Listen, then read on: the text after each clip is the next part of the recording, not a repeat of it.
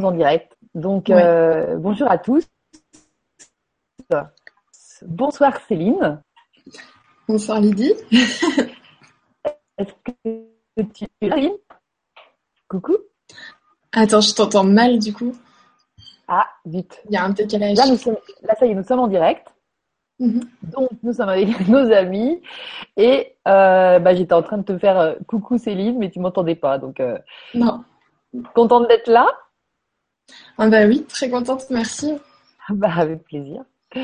On va hum, donc moi j'ai rencontré aussi Céline euh, sur euh, bah, c'est sur Facebook mais en fait on, je me suis rendu compte que que tu étais euh, comme moi à la à la conférence de de Lulumineuse qu'elle avait organisée à Angers l'année dernière. Oui. J'ai fait des en fait on était juste au même rang et puis euh, enfin on était au- à un rang différent et du coup je je me suis dit ah mais parce que toi tu as un nom de scène tu nous raconteras ça un petit peu ça Mhm. s'appelle qui s'appelle enfin tu t'appelles Durga et, euh, et puis du coup, bah, quand j'ai repéré euh, que Durga, euh, c'était toi et tout ça, je et puis j'adore en fait pareil, euh, tu me postes des, régulièrement des vidéos qui sont vraiment extra et euh, naturelles, toutes simples. Je pense que tu vois comme Sébastien hier, euh, euh, notre euh, notre vibra d'hier soir, c'est vous êtes des jeunes personnes qui profitez à fond d'internet pour à la fois vous exprimer et puis partager. Donc voilà pourquoi moi je t'ai invité parce que c'est vraiment pour moi c'est une vraie pépite euh, d'or du nouveau monde et donc euh, ben j'ai envie que tu nous racontes et puis que tout le monde puisse puisse voilà profiter de qui tu es, euh, de d'où tu viens, quelle est ton histoire. Euh, Mhm. je sais pas, vas-y et puis je vais je vais te poser des questions au fur et à mesure. Mais bon, qui es-tu, Céline Oui. Euh, bah, je suis les deux, alors du coup, euh, Céline et Durga. Euh, bah, D'abord Céline. Du coup, moi j'ai, euh, c'est drôle parce que j'ai, moi je suis d'Angers comme euh, comme Lulu en fait, euh, comme Lulumineuse. Donc Ok. c'est marrant. Mm. Et, euh, et donc maintenant je suis sur Nantes. Et donc il y a effectivement les deux, il y a Céline et Durga. Euh, donc moi Céline, euh, je travaille à la banque actuellement. Ouais. Ah oui, c'est ça. Ouais, mon travail alimentaire du moment. Et oui, j'étais- très curieuse de savoir quel était ton travail justement, parce que oui. tu nous en parlais, tu nous avais même raconté comment tu l'avais que tu l'avais trouvé, et tout ça. Peut-être tu vas nous le raconter. Et donc euh, je me disais mais c'est quoi? J'avais l'impression que tu étais infirmière ou quoi. Et puis en fait, j'a- j'ai adoré savoir que tu étais dans la banque. Et raconte-nous justement cette petite anecdote. Euh, Je sais pas euh, d'où tu veux commencer par rapport à, à ton histoire de vie, mais euh, voilà, comme tu veux. Écoute, sens-toi libre. Bah, écoute, vu que là c'est sur le processus d'auto-guérison, je vais te parler surtout voilà de tout ce qui m'a amené, euh, tout ce qui m'a amené à ça. Super. Et euh, en fait, euh, ça a été toute une euh, euh, plein de- un enchaînement en fait de, de, de plein de choses hein, de toute la vie. Et en fait, ça a commencé à l'âge de 16 ans. Moi, je faisais des études de danse pour devenir professeur de danse. C'était euh, ma passion, donc c'est vraiment ce que ce que je voulais faire. Et euh, et en fait, tout a vraiment débuté quand je me suis entraînée pour une audition pour rentrer vraiment en sport-études et voilà, enfin vraiment faire mon métier. Donc je me suis entraînée pendant six mois pour cette audition. J'étais super prête, euh, c'était nickel. Sauf que le jour euh, de l'audition, j'étais tellement stressée que j'ai pas dormi de la nuit, que j'avais des nausées, que je me suis marchée sur les pieds, j'ai fait n'importe quoi, donc je l'ai raté.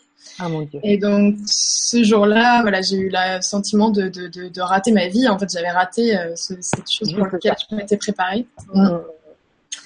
Et, euh, et du coup, quand je suis rentrée chez moi ce jour-là, j'étais tellement, tellement en colère contre moi et contre l'univers et contre, contre tout que euh, j'ai- crié à l'univers euh, plus jamais. Tu vois, je, je lui ai dit, je, je préférerais perdre mes jambes que de revivre ça, tellement ça a été dur de, de me sentir humiliée devant les autres danseuses d'avoir autant euh, voilà, raté. Mm. Et sauf que le souci, c'est qu'à chaque fois que je fais des vœux à l'univers, bah, l'univers, forcément, hein, il te répond. Donc, il a bien entendu ce vœu qui avait été fait de toutes mes forces. Et donc, euh, bah, peu de temps après, j'ai commencé à perdre l'usage de mes jambes.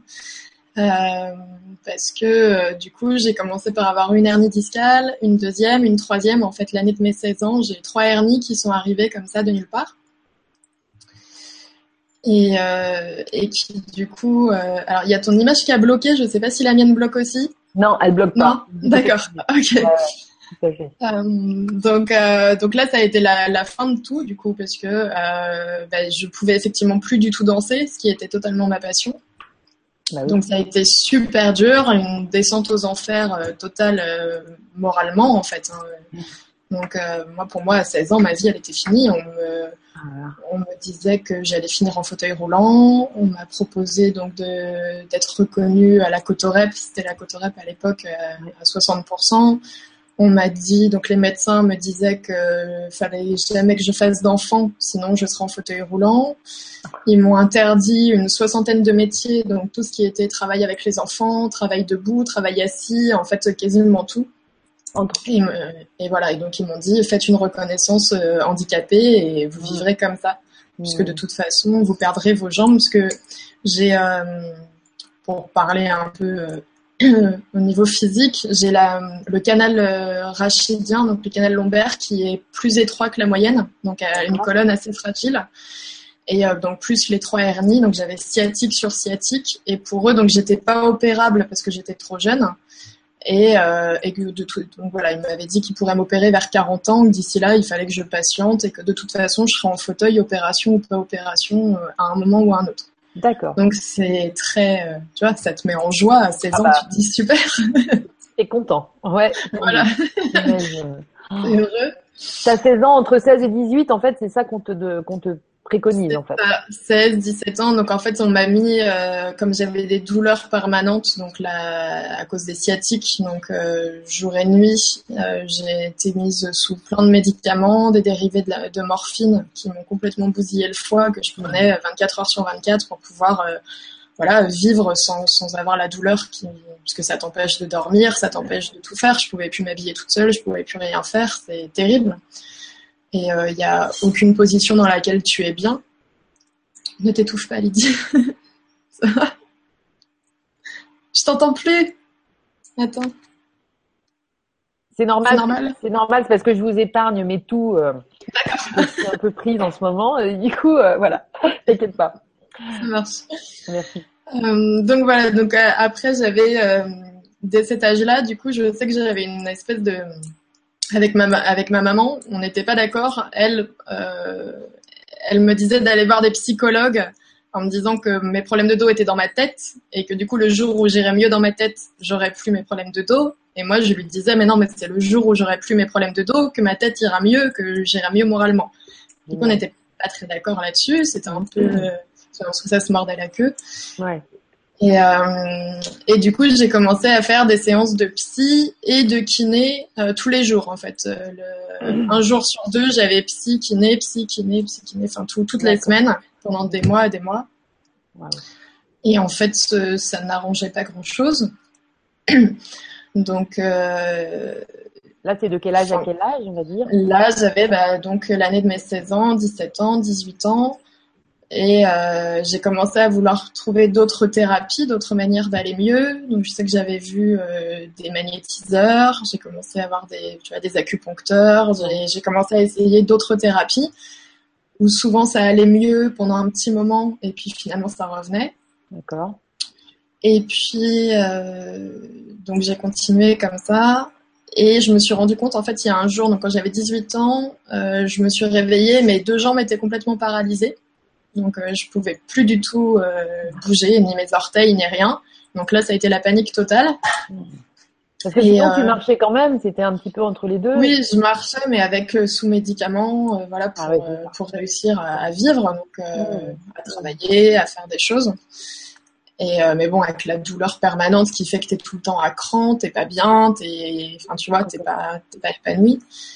Et, euh, et, donc ce jour-là, ça a été vraiment le, le, la flip totale de ne plus avoir mes jambes. J'ai appelé euh, SOS médecins qui sont venus. J'habitais au quatrième étage sans ascenseur, donc euh, quand tu t'appuies tes jambes, tu te dis mince. Ah mon dieu. Mmh. Et, euh, et, en fait, donc il y a un médecin qui est venu et qui m'a dit, euh, il a il a testé mes réflexes de mes jambes, il a vu qu'il y avait plus rien, il m'a planté des aiguilles partout, il voyait que je sentais rien, il m'a dit bah ça y est, vous avez plus vos jambes, c'est fini, donc il va falloir acheter un fauteuil roulant, déménager.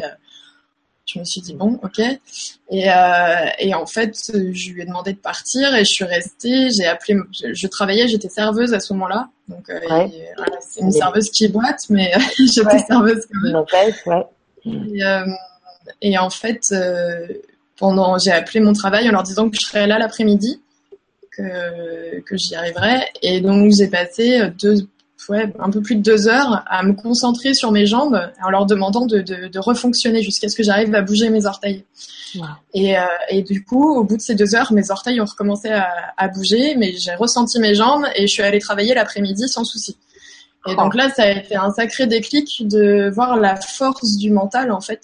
Euh, voilà, j'aurais pu accepter ce que m'avait dit le médecin et, et laisser tomber, et voilà. Mmh. Et j'ai pas voulu. Tu as cru en, en, la force de l'esprit et ça a marché. Oui.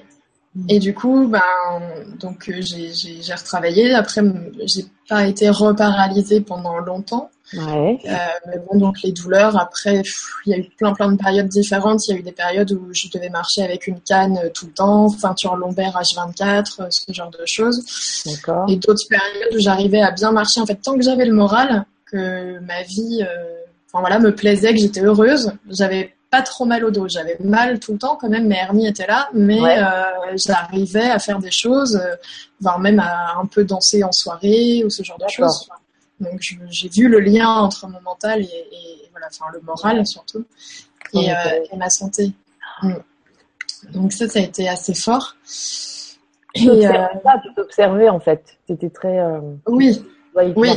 Qu'il y avait des, des, des liens. Ça, c'est intéressant. C'est ça. Oui, mm. vraiment être dans la conscience de, de chaque chose, ouais, totalement. Puis déjà, tu es dans la conscience et dans la responsabilité, parce que déjà, le, le médecin, tu lui as dit euh, au revoir. Ouais. Tu as pris les choses en main, quoi. C'est mm. très beau, en tout cas. Mm.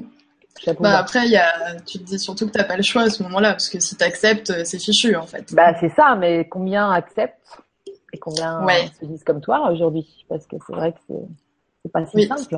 On n'est pas habitué à ça, à ce genre de réflexe, de se prendre en main mm. nous-mêmes et de dire bah attends, euh, non, je te, te crois pas, toi. C'est pas, c'est pas vraiment le réflexe qu'on conditionnait à l'intérieur de nous. Donc bravo, déjà. Et alors, du coup? Euh, bah alors moi après je me suis mis en tête donc de faire tous les métiers qui m'avaient interdit donc j'ai travaillé avec des enfants des enfants handicapés que je devais porter enfin des choses euh, voilà qui étaient difficiles pour mon dos mais euh, où effectivement je souffrais mais euh, j'étais fière à chaque jour. Je me disais bon bah ça je l'ai fait. Et donc j'avais ma petite liste. Donc j'ai fait voilà des boulots de, de, de vendeuse serveuse des, où j'étais tout le temps debout, euh, des boulots où j'étais tout le temps assise, donc avec euh, beaucoup d'arrêts maladie, euh, des, des, douleurs, des choses comme ça, mais au moins je le faisais. Ok. Et puis à 19 ans, il y a eu une belle révélation aussi. Je suis allée voir une psychogénéalogue à non, j'avais ouais si j'avais 19 ans, psychogénéalogue à, à Angers. Ouais. Et en une séance de trois heures, donc j'y suis allée avec euh, ma... j'avais une béquille à l'époque, donc je boitais, euh, voilà. Et je suis sortie au bout de la séance de trois heures, j'avais plus du tout mal au dos. En fait, elle m'a enlevé, elle m'a fait prendre conscience de tout ce que je portais qui n'était pas à moi, qui venait des générations passées. Et euh, ça, ça a été vraiment une ah. belle révélation. Ouais. Et quand je suis sortie, j'avais tellement plus rien, plus mal au dos, que je me suis dit, waouh, en fait, c'est vraiment euh, lié à, ce qui se passe dans ma tête. Donc, je j'étais pas très heureuse à Angers à ce moment-là. Mmh. Du coup, j'ai tout quitté. J'ai quitté mon appartement, euh, mon copain du moment, mon travail, et je suis partie à Nantes. D'accord. Et euh, ouais, et c'était, je me sentais libre. J'avais plus du tout ces problèmes de dos. Et, euh, et du coup, j'ai repassé une audition euh, dans une école de danse pour devenir professeur de danse en me disant euh, j'ai plus rien à perdre maintenant. Donc, euh, donc là, j'avais ouais, j'avais 20 ans. Ça faisait 4 ans que je n'avais pas dansé, du coup, donc j'y allais pas avec beaucoup d'espoir, mais je voulais tenter. Ouais. Et, et, finalement, ça l'a fait. J'ai été prise à l'audition. Ils m'ont même proposé de passer le diplôme de donc en un an et demi au lieu de trois ans. Donc, euh, ouais, j'avais cherché le, le, médecin le plus pourri de Nantes qui regarderait pas trop, tu sais, pour avoir mon certificat médical. Euh, oui, voilà, du coup, qui avait pas vu euh, que ça, que ça puisse passer, voilà. Voilà, et donc c'était passé, sauf que bah au bout de trois mois, faire 35 heures de danse par semaine, bah le dos il a pas supporté parce que voilà, il y avait quand même ces soucis-là. Donc j'ai dû re-arrêter la danse. Là, ça a été re difficile parce qu'il a fallu que je ferme cette porte définitivement. Puis je commençais à être vieille, de toute façon, 20 ans pour, pour devenir danseuse. c'est ça. Mais... Là, tu as fermé définitivement la porte. Depuis, tu pas vraiment redansé euh... Non, depuis, euh, pas, pas de, de, manière. Oui, voilà, pas dans cette optique-là. Euh, et puis, bah, du coup, les problèmes de dos, plus le fait de re-arrêter la danse, euh, ont fait que, bah, que, les problèmes de dos se sont re-aggravés. Donc là, je me suis retrouvée vraiment, euh, j'étais, euh, je pouvais plus m'habiller toute seule, je pouvais plus rien faire. Donc c'était terrible, mais euh, ah, c'était, bah, après j'avais retrouvé un, un, conjoint qui était très bien, donc qui qui m'aidait pour tout au quotidien, qui m'aidait. Enfin, mais bon, c'est vrai que du coup, vraiment, quand enfin, pour les personnes qui ont mal au dos, c'est vraiment, euh, enfin, tu peux pas monter en voiture sans avoir mal, prendre le bus, euh, marcher, euh, monter des marches, enfin, une, enfin, ouais, c'est tout le temps, tout le temps, tout le temps, donc ça te bouffe vraiment. T'es es tout le temps, ouais, à, cran, énervé parce que la douleur, elle te fait souffrir. C'est fatigant, moralement, c'est épuisant. Et, euh, et après, j'ai eu la surprise de tomber enceinte de ma fille. Et alors là, ça a été euh, les médecins qui me disaient surtout pas, euh, si, enfin là vous allez être en fauteuil et je me disais bah quitte à, finir en fauteuil, autant que j'ai ma fille. Du coup, bah, oui. voilà. Mais alors donc t'as 20 ans à ce moment-là à peu près? J'avais 21 ans. 21 ans. Ouais, un peu à 21 ans passé. Oui, j'ai eu ma fille à 22 ans. Et du coup, bah, j'ai passé euh, ma grossesse euh, presque six mois à l'été euh, sans pouvoir bouger parce que parce que ça tirait sur le dos, c'était terrible. Ouais.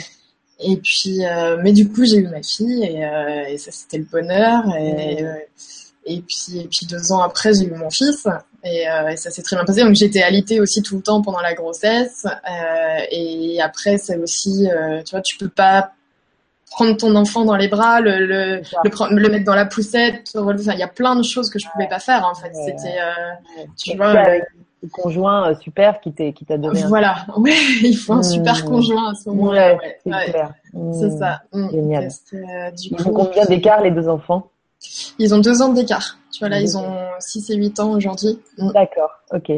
Et euh, mais après c'était c'était drôle parce que les années passant donc ils ont toujours connu une maman qui avait mal au dos qui, qui, qui, pleurait des fois de fatigue ou parce que d'un coup ils allaient me sauter dans les bras sans me prévenir et ça allait me tu vois ah, tu tu enfin quoi. ah ouais. ouais du coup t'es t'es à cran aussi avec tes enfants c'est difficile. Mm.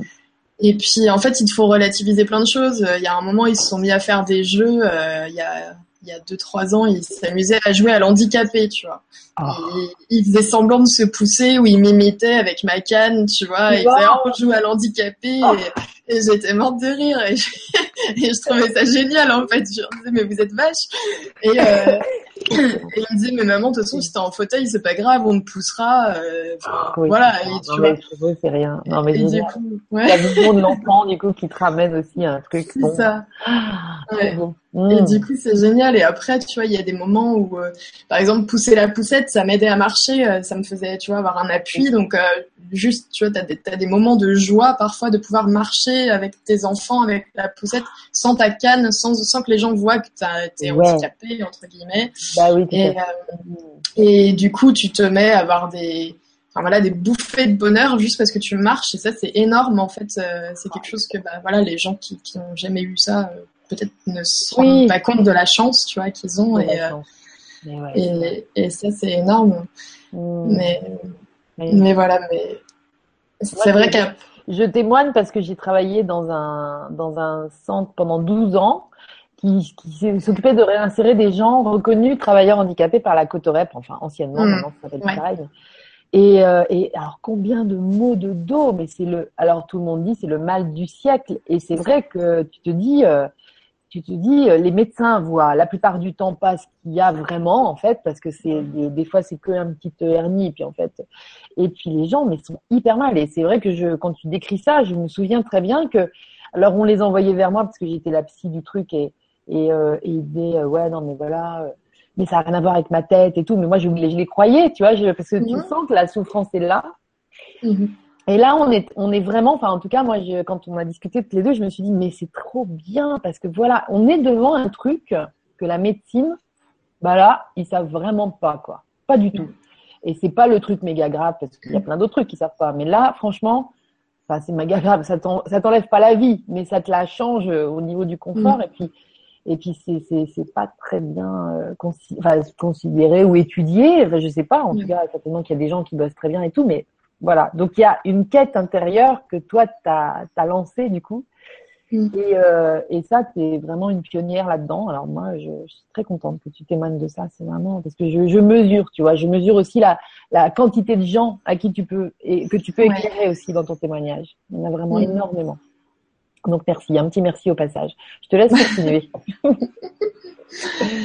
euh, non, après que dire euh, bah, Du coup, ça a été un chemin qui a été long parce que tu vois, moi, je suis, euh, je me considère en tout cas guérie depuis un an, donc depuis mes 29 ans, euh, et donc j'ai passé 13 années à souffrir de ça.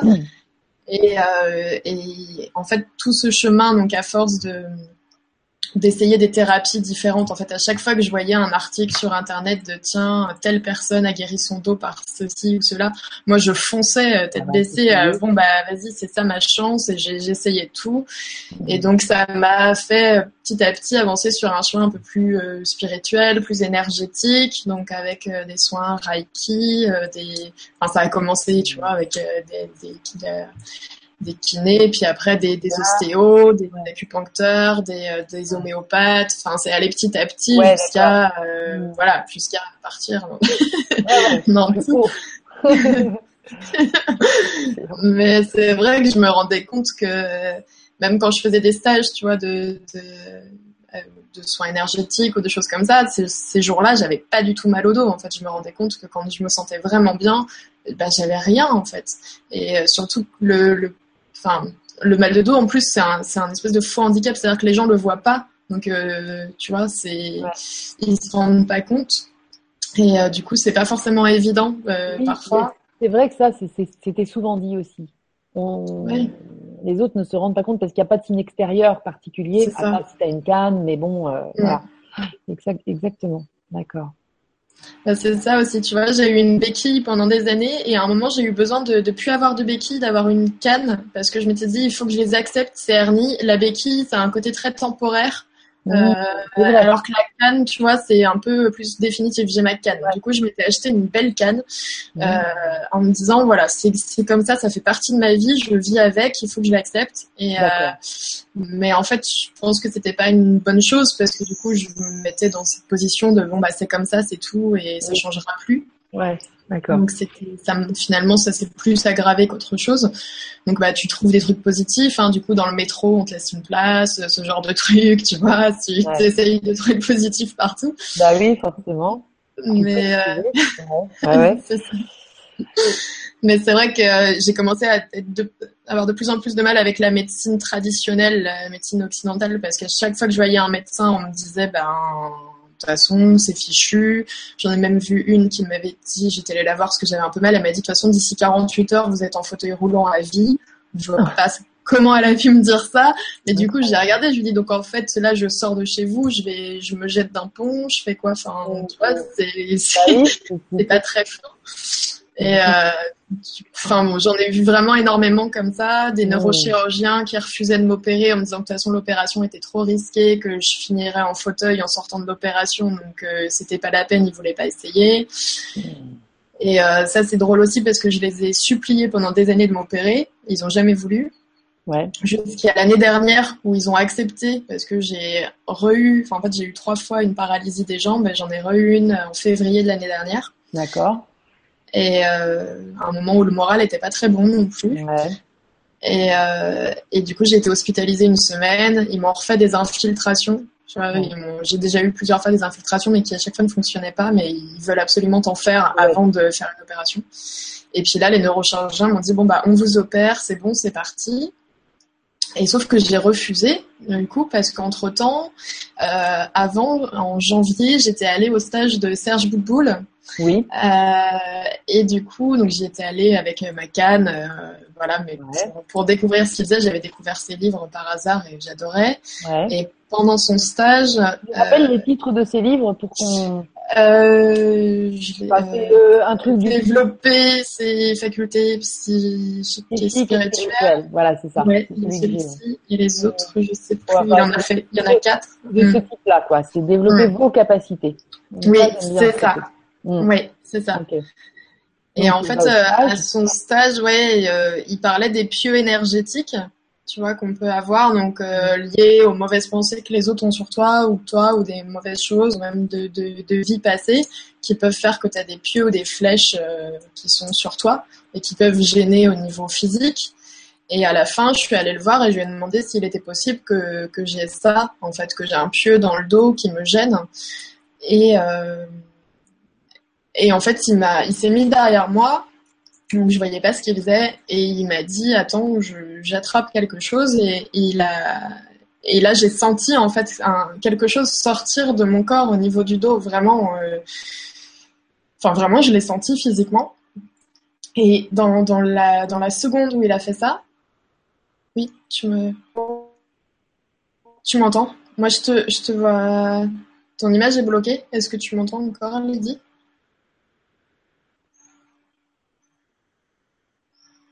Lydie Je sais pas. Ouais.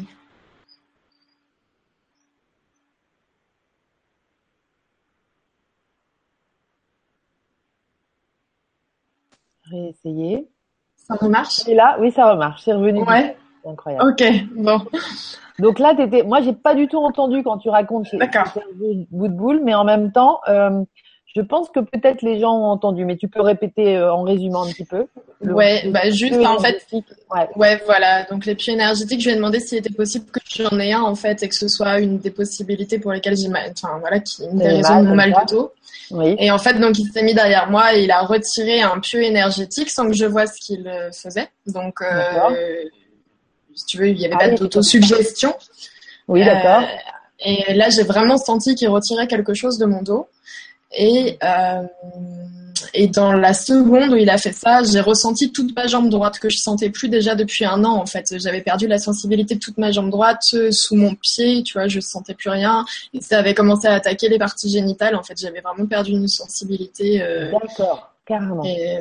Et, là, j'ai tout ressenti, donc je me suis mise à pleurer, j'étais super heureuse, et lui, il se fichait de moi, tu vois, en me disant, mais non, mais il faut pas pleurer, euh, c'est super. et donc, mais ah, voilà, moi, j'adore Serge. Et, ah euh, et du coup, euh, donc j'ai ressenti ma jambe. Et pendant euh, trois jours, mais j'étais, euh, bah, j'ai fait n'importe quoi avec mon dos. Je sautais partout, je prenais mes enfants dans les bras, je leur faisais faire le cheval sur mon dos. Tu vois, j'étais tellement heureuse de, pouvoir le faire. Et, et c'est là que je me suis rendu compte que bon, bah, voilà, il y avait mes hernies, mais il y avait quand même autre chose qui, qui travaille sur tout ça. Et, et donc au bout de donc j'avais rendez-vous avec les, les, neurochirurgiens 15 jours après, normalement, pour programmer une opération.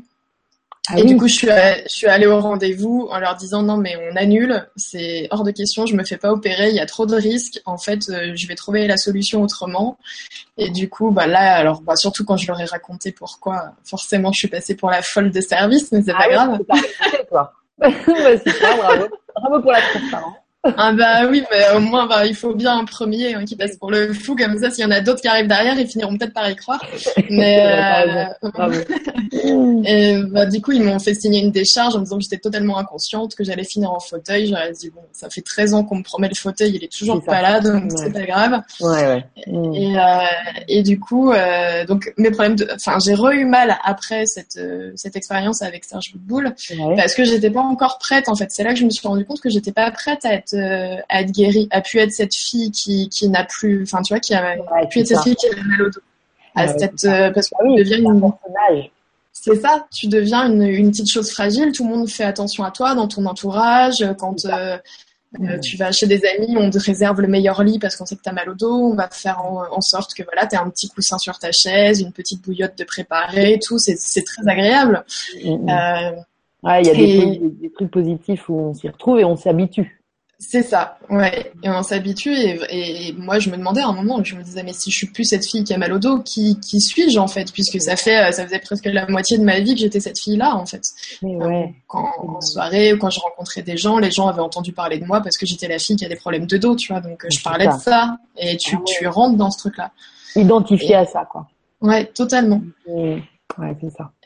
Et, euh, et, donc, ça aurait pu suffire, tu vois, à me, à me guérir ce, ce, ce, cette euh, expérience avec Serge Boudboul, mais j'étais pas prête.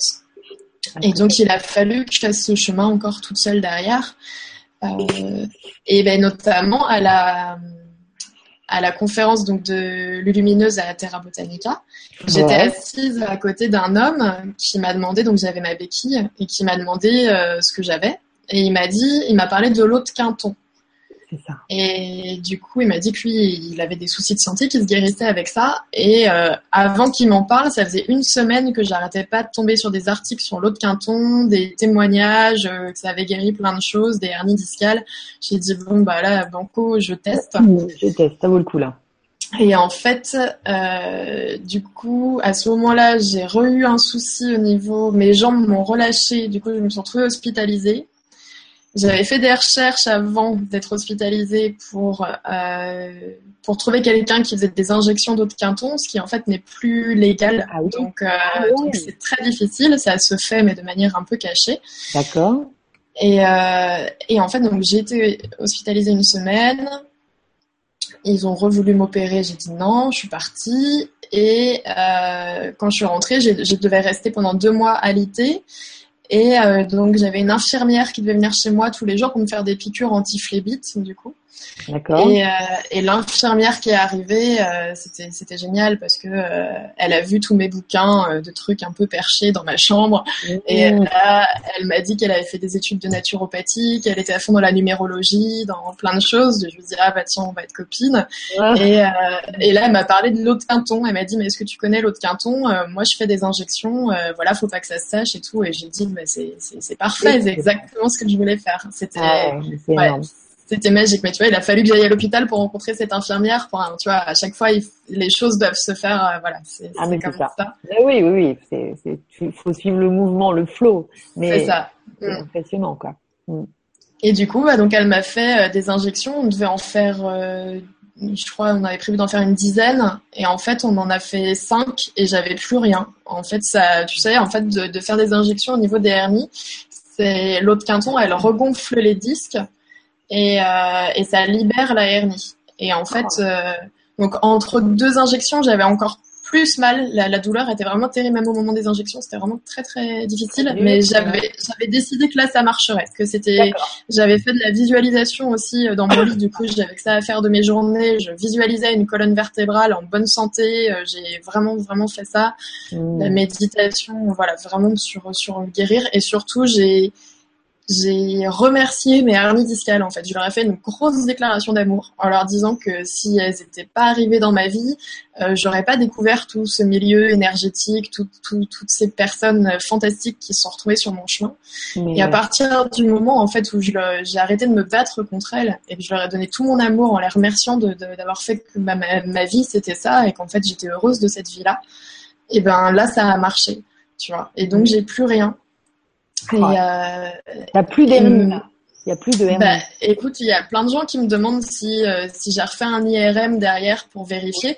Euh, les médecins veulent pas, hein, ça coûte trop cher, donc euh, euh c'est compliqué. J'ai fait des radios, donc euh, bon, sur les radios tu vois pas les hernies, mais donc, que, voilà ça va.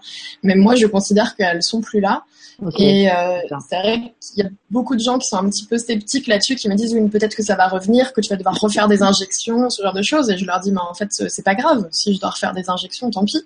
Ouais. Et mais mais, en fait du coup il y a ton état d'être n'a plus rien à voir avec avant.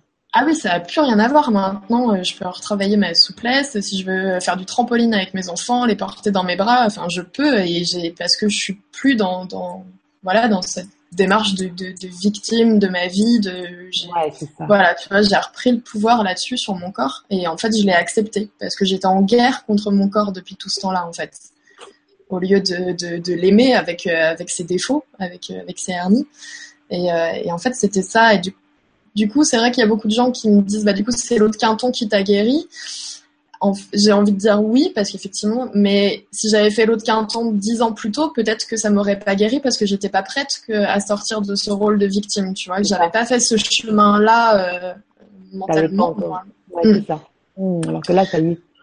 Ouais, c'est ça. Et donc en fait, voilà, si j'avais été prête, ça aurait pu être Serge Boudboul qui me qui m'avait guéri, comme ça aurait pu être, je sais pas, l'homéopathie ou, l'acupuncture ou autre chose en fait. Hmm. C'était, en fait, c'est vraiment un travail intérieur. Ouais, et puis c'est peut-être un, un, un, tout aussi qui t'a guéri. Enfin, il y a eu. Oui. Oui.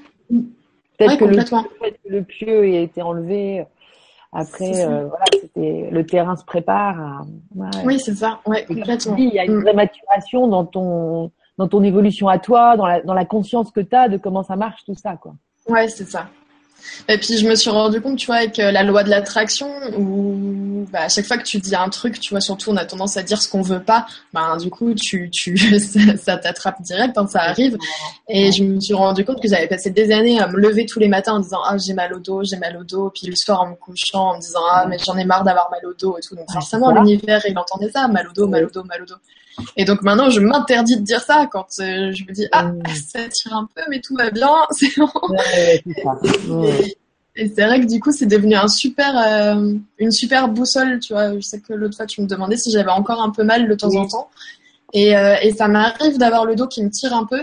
Et euh, dans ces moments-là, c'est ouais, c'est vraiment une boussole. Je me dis bon bah ça c'est que c'est pas le bon chemin en fait. Là, c'est en train de c'est un avertissement en fait. Et, euh, et du coup, hop, je bifurque et, euh, et j'ai plus mal et c'est et c'est parfait. Ça dure quelques minutes quoi à chaque fois. Mais mmh. c'est parce que là, oui, oui, parce que ça me, ça me rappelle un moment où je travaillais avec Armel. Et c'était euh, Armel qui avait, qui avait justement une personne se plaignait, disait ben moi j'ai un boule dans le ventre et tout ça et qui à chaque fois en fait arrivait euh, et Armel lui avait euh, souligné ce truc que tu dis la, le coup de la boussole. En fait c'est peut-être que tu es désaligné à ce moment-là quand elle arrive c'est pour te faire signe quoi. Mm. waouh bravo. Mais c'est vraiment un truc euh, un, Enfin, moi je suis hyper ravie de d'échanger comme ça avec toi Céline parce que c'est c'est courageux mais en même temps pareil, toi, tu es dans, dans cette réalité-là et c'est toute naturelle à raconter ça, mais franchement, c'est une révolution pour moi. Enfin, je pense, sincèrement. Bah, je pense qu'il y a beaucoup de gens qui prennent conscience de ça, mais c'est difficile d'en sortir. Il faut faire ce premier pas et puis puis le, problème c'est que se faire ce chemin-là avec la douleur permanente, c'est vraiment pas facile parce que t'es pas bien, t'es vraiment pas bien et, euh, et donc c'est quand il y a des moments où ça va mieux, c'est là qu'il faut y aller à fond en fait pour gagner, tu vois, faire le plus de pas possible parce que dès que la douleur revient, tu es à nouveau cassé, tu, tu déprimes et c'est lourd en fait. Ta vie elle est lourde tout le temps. Et c'est difficile d'avancer. Et donc, euh, mais mais je, je, rencontre beaucoup de gens hein, qui, qui me disent mais moi je veux absolument aller mieux euh, et, et, tu le sens enfin que, que non en fait qu'ils ont le sentiment qu'ils le disent mais qu'au fond d'eux ils non ils sont pas encore prêts ils sont encore dans ce truc parce qu'ils te parlent que de ça et euh, j'étais pareil donc je comprends tout à fait mais euh, ils ont beau dire qu'ils se plaignent depuis 20 ans d'avoir tel souci à la nuque ou quelque part au final, tu te complais là-dedans et sans t'en mmh. rendre compte, et tu, deviens prisonnier toi-même, en fait. Euh.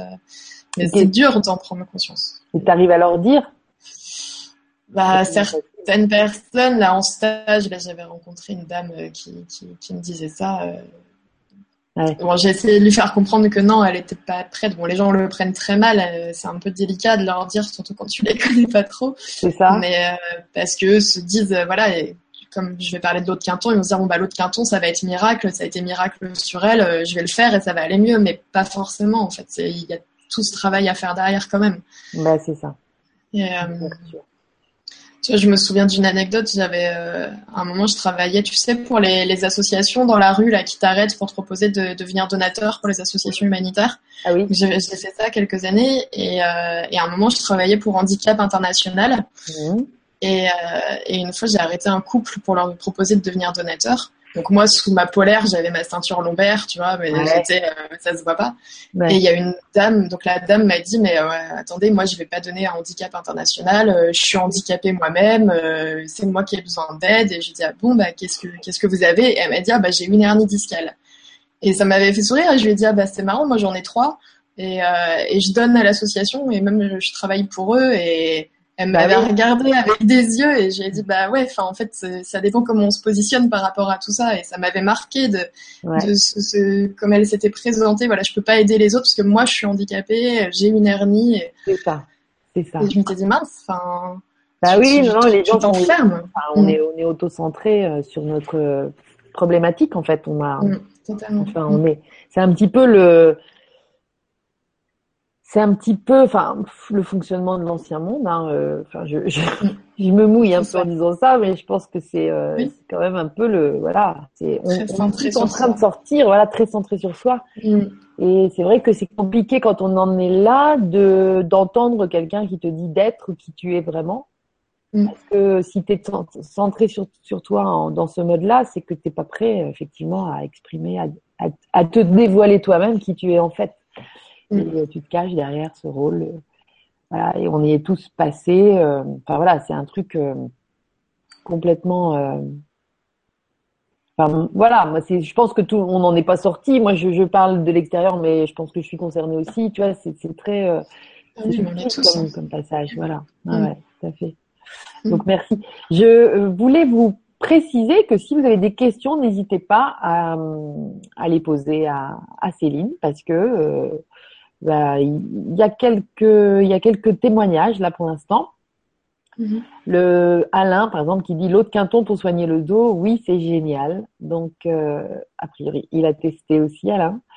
Euh, Antoine, atteint d'une névralgie, euh, salut Antoine, euh, d'une nerf, donc du pudenda, entre autres. Je ne sais pas si tu connais, mais c'est une, c'est très pernicieux comme douleur, pardon. Et de surcroît, je ne peux prendre de médicaments que l'on me donne pour cette maladie, antidépresseurs et antiépileptiques. Donc, voilà. Mais ça, tu vois, en fait, je ne sais pas si c'est non, c'est Linda qui parle que elle, elle a la fibromyalgie. En fait, tout un, tout, tout est diagnostiqué. En fait, la fibromyalgie, c'est aussi euh, des grosses douleurs dans les muscles, et tout ça. Hein. Des douleurs chroniques, fatigue chronique, hernie, colonne vertébrale. Qu'en penses-tu? Comment je peux m'en sortir. Merci à vous deux. Donc voilà, je ne sais pas si tu si tu si es prête à lancer des, des conseils aussi parce que euh... ben c'est c'est vrai que c'est c'est délicat hein, toujours parce que surtout bah voilà, moi je fais fibromyalgie, c'est vrai que c'est enfin, voilà, moi j'ai l'impression que les ouais, c'est vraiment des douleurs euh, douleurs terribles. Et puis c'est toujours délicat de dire à quelqu'un euh, enfin c'est comme quand tu vois, enfin, je parlais pour moi, mais quand on te dit, de toute façon, c'est de ta faute, c'est toi qui t'es créé tes hernies, c'est terrible. Tu te dis, attends, moi, j'ai jamais demandé ça, j'ai jamais demandé à souffrir comme ça. Qu'est-ce que j'ai fait? Tu te demandes ce que, ce que t'as fait dans d'autres vies pour mériter ça. Enfin, franchement, tu te demandes tout, quoi. Tu te dis, c'est pas possible. Mm. Et, euh, et, tout le monde te trouve des raisons, euh, euh, pour lesquelles tu as ça et des raisons, euh, enfin et des solutions. En fait, tout le monde t'apporte toujours des solutions en disant mais si tu fais ceci, ça ira mieux. Si tu fais ça, si tu fais ça. Et toi, t'écoutes tout le monde, mais euh, c'est difficile. Et toi, t'es dans ta douleur, t'es pas bien. Et, et surtout, c'est super difficile d'entendre que t'es responsable en fait de ça parce que toi, t'en souffres, t'as envie d'en sortir. Mm. Et pourtant, il y a une part de toi qui est responsable. Après, pas, enfin c'est pas simple euh, d'expliquer ça, mais. ah non, mais c'est bien, c'est bien du Toutes les maladies, quand ça tombe dessus, tu te dis mais pourquoi? Et en fait, il y a effectivement, si tu travailles, il y a toujours une raison parce que euh, deux personnes qui vont avoir exactement la même vie, la même hygiène de vie, tout pareil, il y en a une qui va tomber malade et pas l'autre. Bah, peut-être qu'il y en a une qui a des choses qu'elle n'a pas assez travaillé, qu'elle n'a pas extériorisé. Et euh, mais c'est c'est super délicat en fait. Super délicat. Mais c'est vrai que je pense aussi que les gens qui, qui écoutent euh, le grand changement, enfin qui regardent les Vibra conférences, tu vois, c'est des gens qui sont aussi voilà, au niveau de la conscience, euh, ils ont pigé aussi des, des, choses comme ça, et c'est intéressant parce que tu es, tiré vers le haut quand tu as des exemples comme le tien, euh, pour y croire, parce que ce qu'on doit cultiver dans l'histoire, c'est la foi. C'est ça. Et c'est une histoire de foi en fait en nous, en fait, on est vraiment euh, aller le chercher, mais tranquille, en le laissant venir. C'est même pas creuser, creuser, creuser pendant des années, même si c'est mm. laisser venir qui en est vraiment sans résister bah, je, je, pense qu'il y a un truc. Euh, donc, moi, je pense qu'on peut aussi être. Euh, effectivement, euh, les gens là, ils nous, ils nous décrivent des, des pathologies qui, dont ils souffrent et tout ça. Mais voilà, on a le, Alain qui, qui, parle de l'autre quinton, t'en as parlé. Moi, je dis ça vaut le coup aussi. C'est pas par hasard si vous êtes là et que vous écoutez ça. Et essayez mm. peut-être aussi, peut-être pas forcément en infiltration ou je sais pas quoi, mais ouais. là, moi, dans une des Vibra conférences que j'avais fait avec Maxence Taillé, qui est euh, un journaliste scientifique. Donc lui, il va chercher tous les trucs euh, euh un peu euh, énergétiques, un peu plus perchés, tu vois, et, et il, les il va chercher les études qui ont été faites scientifiquement pour prouver que ça marche. Et l'autre quinton, c'est vraiment partie de des, des, d'expérimentations qui ont été faites et, qui prouvent, voilà. Donc après, les médecins c'est pas ce qu'on leur apprend forcément en cours et tout ça. Mm. Mais en tout cas, il y a vraiment des trucs qui tiennent la route, qui sont, qui valident tu vois, des existences de ça. Et lui, il avait vraiment parlé de l'autre quinton. Donc, ton expérience que tu avais racontée sur, euh, sur Facebook, justement, je m'en souviens maintenant. Mm. Avait vraiment, moi, euh, je m'étais dit, tiens. Et donc, je me dis, c'est, il faut aussi. Euh, mais en fait, c'est même pas. C'est une remise en question aussi de, de notre fonctionnement, mais on, on est tous prêts à ça. Oui. Surtout quand on a le grand changement. C'est ça. donc, euh, donc, vous l'avez pris en sous-cutané ou en paire os Me te demande universali, universal, universalite enfin. Donc, euh, bonsoir. L'autre quinton, vous l'avez prise en sous-cutané ou en paire? Alors, perfusion peut-être? Parce que c'est marqué paire os. À travers l'os? Euh, moi, c'était euh, des en sous-cutané en fait, au niveau des hernies. Ouais. D'accord, ok. Donc, euh, donc voilà. Ah oui, je vois des. Donc, je regarde si j'ai des questions. Mm. Hein. Et puis, n'hésitez pas à en poser à, à Céline. sinon, moi, j'en ai un. Mais là, je prends juste un petit temps pour, pour regarder. Alors Antoine, il est très bavard. Il te demande, bah, Antoine, si on connaît, euh, il nous demande, en cette, connaissez-vous le régime sans mucus inventé il y a bien longtemps par Arnold Ehret Et si oui, qu'en pensez-vous? Alors moi, je ne connais pas. Alors je ne connais pas non plus. Bon, mais donc euh, voilà. Je le regarderai, je m'y intéresserai. Ah oui, c'est, alors euh, à propos de ce régime, il est en PDF sur Internet. Donc, bon, bah, on pourra trouver. Alors, merci Antoine. Merci Antoine. et donc, c'est Linda qui parlait de la fibromyalgie. Et c'est vrai que cette fibromyalgie aussi, c'est vraiment, moi, je l'associais, enfin, à l'époque où je travaillais chez, chez, dans cette boîte-là, je l'associais vraiment à, à, cette histoire de, c'était un peu les mêmes, c'est pas les mêmes symptômes, mais c'était un peu les mêmes choses, les mêmes états d'être que le mal de dos. C'était très proche, tu vois. Et en fait, euh, il y avait ce truc dont tu parlais tout à l'heure. Quand dans ta vie ça va, ça se calme. Ouais. Et quand dans ta vie ça. va moins, et ça tu peux en reparler un peu parce que c'est intéressant ça, de s'observer aussi, de voir ce lien. Ouais. Euh, oui, bah, en fait, c'est du coup, il faut attendre d'aller bien pour autre chose. Si tu veux, tu peux pas, parce que tu te dis, en fait, quand j'aurais plus mal au dos, j'irais bien. Je serais heureux, euh, voilà. Mais du coup, tu peux attendre longtemps comme ça. C'est ça. oui. ton problème, tes problèmes de santé, ils sont là. Euh, alors que quand tu cherches, du coup, à, à être heureux d'une autre façon, en, en, justement en te forçant à sortir, même si tu dis, tiens, euh, là, j'ai pas envie de sortir, je préfère rester dans mon lit, allongé avec ma bouillotte euh, devant un film parce que si je sors, prendre la voiture, faire ceci, faire cela, bah, je vais avoir mal, après je vais être fatiguée, je vais pas être bien et tout. En fait, tu te forces, tu te dis, allez, bon, bah, j'y vais, euh, je prends peut-être mon petit comprimé avant d'y aller pour être un petit peu, avoir un peu moins de douleur. J'y vais doucement et en fait, de sortir, de voir du monde, de, de prendre l'air, tu vois, de discuter d'autres choses, de, tu vas peut-être justement rencontrer quelqu'un qui va te parler d'un truc euh, dont tu n'avais jamais entendu parler, qui va te, tu vois, tu sais, enfin, tu vois comment marche la vie, quoi, tu as plein d'aiguillages partout.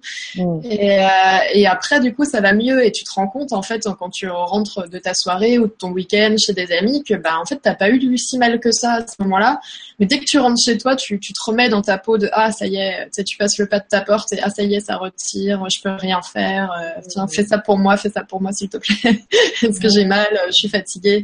Et, euh, et en fait, il faut, il faut vraiment noter ces petits moments-là euh, où tu as moins de douleur, voir ce qui s'est passé à ce moment-là, qu'est-ce qui faisait que tu étais mieux que en fait tu étais occupé à, apprendre des choses, à être heureux, et du coup tu étais plus concentré sur ta douleur.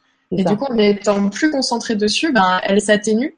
Et, euh, et, là, à force de noter ces petits moments-là, tu fais en sorte qu'ils se reproduisent de plus en plus. Et, euh, et c'est là que ça avance, en fait. Mais c'est long, hein, c'est un long chemin. Mais, euh, mais c'est ça qui est intéressant. C'est intéressant de s'observer comme ça. ouais. Mm. C'est Cartoleux qui dit euh, que bah, l'observateur, tu vois, la conscience, c'est une forme d'observation de, de soi, en fait. Et, mm. euh, et, donc il y a l'observateur et puis il y a le petit moi euh, qui, est, qui, est, là en train de faire ses trucs et tout. Puis il y a le, grand moi quelque part, un peu euh, notre conscience qui nous regarde faire. Et puis et ça c'est un truc aussi sympa de, de voir. C'est pas du tout pour se séparer, mais c'est vraiment notre essence à ce moment-là qui est consciente de ce qu'on est en train de bouiner. et qui des fois, ça, ça et qui des fois on se dit ah oui non mais là t'es un peu comme le petit rat dans sa cage là qui fait tourner le truc et ça tourne en rond. C'est ça. Bon. Mm. Donc c'est intéressant, cette démarche-là, super. C'est euh, Linda qui te dit, euh, c'est quoi l'autre quinton? Peut-être parce que je suis du Québec que je connais pas. Elle se marre. Ouais. Alors c'est quoi l'autre quinton? L'autre quinton, en fait, c'est de l'eau qui est prélevée donc dans, dans la mer. C'est un endroit en Bretagne et c'est un endroit précis en fait où il y a plusieurs courants qui se qui se croisent et du coup c'est à cet endroit-là qu'ils le prélèvent. D'accord. Donc c'est euh, René Quinton qui, a, qui avait euh, trouvé ça. Euh, et, euh, et en fait, donc t'as, t'as le, la, je sais plus, t'en as une qui est, qui est très salée, une autre qui est moins salée, et en fait c'est de l'eau qui est encore vivante, c'est-à-dire qu'il il peut y avoir euh, des, des micros, euh, du micro plancton, je sais pas, enfin, c'est, elle, elle est pas je sais pas les mots là, mais euh, oui, elle n'est pas filtrée à fond. En fait, il laisse les minéraux dedans et elle est un peu vivante. Et donc, tu peux la trouver en parapharmacie, en boutique bio. Euh, donc, tu la trouves assez facilement. Et sur, euh, sur les sites internet aussi, elle peut en commander. Ouais. Et, euh, et en fait, donc ils la vendent pour la pour la boire. Donc tu peux te faire des cures, c'est super bon pour le foie. Enfin vraiment, tu te fais des cures d'eau de quinton, c'est super. Mm. Et du coup, c'est cette même eau de quinton en fait que moi, euh, donc euh, l'infirmière, tu vois, mettait dans, dans la seringue et et, et c'est la même chose. Mais c'est vrai que du coup, comme depuis que c'est plus reconnu au Vidal, ça a été enlevé du Vidal il y a peut-être 40 ans maintenant. Hein. Ah, ça l'a été dans le Vidal? Ouais, c'était dans le Vidal et je crois que c'est fin des années 70 ou années 80, ils l'ont retiré. D'accord. Forcément, c'est l'eau de mer, c'est moins rentable que, certains médicaments. Hein. et, euh, et c'est vrai que du coup, tu peux plus, euh, c'est plus autorisé en fait les injections. Donc il faut, euh, voilà, c'est par le bouche à oreille, tu rencontres des médecins ou des infirmières qui, qui le font. Ouais, c'est ça. Mais au Québec, elle peut trouver. Au Québec, elle peut trouver, oui, tout à fait. Donc voilà, Linda. là, je vais te, je vais, je vais te lire le témoignage de Jacqueline. Mais après, je vais aller brancher mon ordi parce que je ne l'ai pas branché. Et puis là, je suis quand même plus qu'à 7%. Donc, donc t'inquiète pas, il va y avoir une image fixe, mais euh, je reviens. Et, euh, et, donc, en fait, euh, bah, Jacqueline, donc elle dit, c'est vrai que, que de se faire passer pour victime, douleur, violence, autre, parfois on y trouve un confort personnel. Et c'est vrai que le grand changement nous permet de voir la vie sous un autre regard et d'oser d'être soi et de s'aimer. Merci à vous deux. Voilà, c'est vrai que euh, c'est c'est en ça que c'est hyper important ce grand changement, ce, cette dynamique là qui, qui est créée, qui est née euh, au niveau de la communication, au niveau de la diffusion des d'informations. Et je, et je trouve que c'est hyper intéressant qu'on se mette à parler santé parce que euh, la santé c'est quand même un, un, truc où on vibre hyper bas encore, notamment en France, mais je, je pense que c'est un peu partout. Je, je sais pas, hein, mais euh, on entend parler de trucs un peu plus mais il y a très longtemps en Chine et en Inde. Donc maintenant, ils en sont peut-être un peu comme nous, mais mm. et, euh, et, voilà où la notion de responsabilité est essentielle aussi, mm. en fait. Alors, oui, totalement, c'est ça. oui. Oui, non mais c'est ça, euh, c'est Jacqueline, hein, c'est ça, euh, c'est ouais, exactement ça, Jacqueline. Euh, effectivement, et, et, apprendre à s'aimer, c'est, enfin, ces mots sont totalement justes, c'est ça. Hein. Je te vois plus Lydie, mais j'imagine que ça continue. Euh, et euh, oui, oui, Jacqueline, euh, c'est ça. Apprendre à s'aimer, euh, c'est, en fait, c'est ça la, la, la base, c'est ça, c'est se reconnecter à la source en, en s'aimant de tout son cœur, et c'est là qu'on peut accomplir des miracles vraiment, et au niveau de la santé également. Donc, ouais, c'est très juste. Je sais pas si je t'entends plus là. Non, non.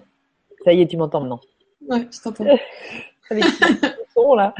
Alors écoute, euh, donc on a, euh, il y, a, y a Benoît, Benoît, mm-hmm. qui te demande si tu connais la, la Quantum Touch. Le Quantum Touch. Mm, Ouais, la Quantum, ça me parle, mais après, non. Ça, moi, mais c'est très fou. Tu peux nous en dire un petit peu plus, Benoît, là-dessus, parce que hum, enfin, la Quantum, Quantum, c'était Quantum. Moi, j'avais entendu. Ouais, mais moi, ça me parle aussi, mais pas, euh, j'ai pas expérimenté en tout cas, donc. Euh, ouais. je pas en, parler. Mm. Ta question et si tu peux nous informer, puis ça, ça peut être très intéressant. Donc, euh, Jacqueline précise que l'eau de Quinton a une mémoire comme l'eau diamant de Joël Ducatillon. T'en as entendu mm. parler aussi de Joël. C'est possible. Ah oui. Ouais. Mm. Tout à fait. Ouais, parce que quand tu racontes que c'est vraiment un endroit précis où euh, ils vont chercher cette eau, ça doit être quand même assez. Mm. Euh, ah ouais. Ouais. Ok. Donc en tout cas là, il y a Universal enfin qui nous dit euh, que père os, ça veut dire par voie orale. Donc merci pour la précision. Et puis donc euh, alors donc là c'est Coucou Linda. Donc là, c'est euh, Universalite Enfin qui donne plein de, de voilà, qui, qui s'adresse à Linda pour lui donner pour Quinton. Tu peux trouver ça sur santé.com et tout. Donc c'est quand même un truc où où euh, c'est chouette. Mais oui, oui c'est super. Ouais. Mm. Euh, donc Brigitte aussi. Bonsoir. Euh, quand je vous écoute, je me retrouve. Je suis fibromyalgique et je me suis battue des années avec. Aujourd'hui, je me sens bien je peux bouger, mm. vivre, marcher des choses, des choses que je ne faisais plus de, pendant plus de 20 ans. Alors merci pour ce partage. Merci Brigitte. Ah, merci Brigitte. Ça fait. Ouais. Voilà. Ouais, ça fait vraiment plaisir d'entendre ça. Ça fait plaisir parce que là, on. Bah, c'est vrai que, que c'est. Euh, qu'il faudrait faire passer justement ce genre de miracle, enfin, tu vois, à, l'état de normalité quelque part, parce que. Euh, c'est ça, oui, c'est pas du miracle, hein, c'est vraiment euh, parce que le, le, miracle, on attend qu'il arrive de l'extérieur, tu vois, de tomber dessus. C'est vraiment, euh, voilà, c'est c'est se prendre en main en fait. Et effectivement, ce que disait Jacqueline, c'est s'aimer en fait. À partir du moment où tu t'aimes dans ton imperfection, donc avec tes soucis et tout, c'est là que tu peux commencer à travailler vraiment quoi. Quand tu as, arrêté de te maudire et de t'en vouloir pour, euh, tu vois, c'est important de s'aimer quoi. Et, et le donc en fait, ce qui est la question qui me vient moi, c'est euh, c'est pourquoi on se maudit et qu'on s'en veut comme ça? En fait, est-ce que c'est pas parce qu'on n'est pas nous-mêmes au fond du fond? C'est ça en fait. Ouais, c'est ça. C'est ça, tu te, tu te mets dans, dans des rôles où tu as l'impression en fait d'être toi-même parce que tu corresponds à ce que les autres attendent de toi, à ce que la société attend de toi, mais en fait ton, ton, ton, ton âme, ton cœur, ils savent que c'est pas bon et du coup ils te le font savoir et, et moins tu, enfin, plus tu mets de temps à les écouter, plus ils vont te le faire savoir de manière virulente jusqu'à ce que bah, tu sois terrassé, que tu puisses plus avancer, plus marcher. Quand tu peux plus marcher, c'est bien que c'était pas le bon choix, quoi. Qu'il y a un moment, il y a des choses à lâcher et, et te, te redécouvrir et, et, et, voilà et être vraiment toi, même si ça fait super peur parce que euh, en plus quand quand, quand, quand ton toit il paraît complètement perché ou bizarre auprès des gens, tu vois, tu dis bon bah il va falloir assumer maintenant parce que sinon euh, voilà tu vas te casser en deux toute ta vie, il euh, faut y aller et puis c'est et en fait, euh, à partir du moment où tu t'acceptes, dans, dans toute ta bizarrerie, dans tout, tout ton, enfin voilà, ta, ta manière d'être unique, mm. euh, parce qu'on est tous uniques, même on est tous reliés, et en fait c'est là que tout s'ouvre en fait. Tout, euh, tu te dis finalement, ça, ça paraît hyper simple après. Tu te dis en fait c'était si, aussi simple que ça, mais ça prend du temps à, à, comprendre ça. Mais toi, on a l'impression que ce shift, il a eu lieu justement. Euh, tu as pu tout d'un coup décider de t'aimer, enfin, tu vas passer à ça, euh, après avoir connu euh, Serge Boudboul, après avoir connu euh, le lumineux bah, Ouais, alors ça a été des, des aides, ça a été un chemin déjà avant. Ah ouais, en fait, il y a eu un moment moi où j'ai, je sais pas, j'ai eu des, des grosses grosses, enfin voilà, des grosses épreuves de la vie. Oui euh, notamment il y a cinq ans là que j'ai perdu toute ma famille euh, de, de, cancer justement de la maladie tu vois tout le monde euh, la même année j'ai perdu mes grands-parents mes parents donc tout le monde est parti quelques semaines ouais tout le monde. Mm. et donc là tu te dis mince donc tu te demandes pourquoi ils avaient tous cette maladie là pourquoi ils sont tous partis en même temps qu'est-ce que c'est censé t'apprendre et puis du coup tu, tu en veux, bon, au début, tu en veux à, à, tous les trucs de la société qui donnent le cancer, qui sont pourris, voilà, t'es, t'es, t'es, en colère. Et après, tu te dis, mince, pourquoi, pourquoi ça les a emportés, en fait? Qu'est-ce, pourquoi ils se sont pas euh, battus? Ils se sont mis tout de suite dans ce rôle de, bon, bah, j'ai un cancer, je vais mourir. Donc, euh, forcément, ben, tu, tu, tu meurs. Voilà, c'est comme ça. Euh, et du coup, tu, tu te dis, mince, en fait, enfin, voilà, tes, tes problèmes de dos, ils vont pas te tuer, mais tu es dans la même, dans le même chemin en fait tu fais la même chose. Tu dis bon bah j'ai des problèmes de dos je suis handicapée c'est tout c'est comme ça.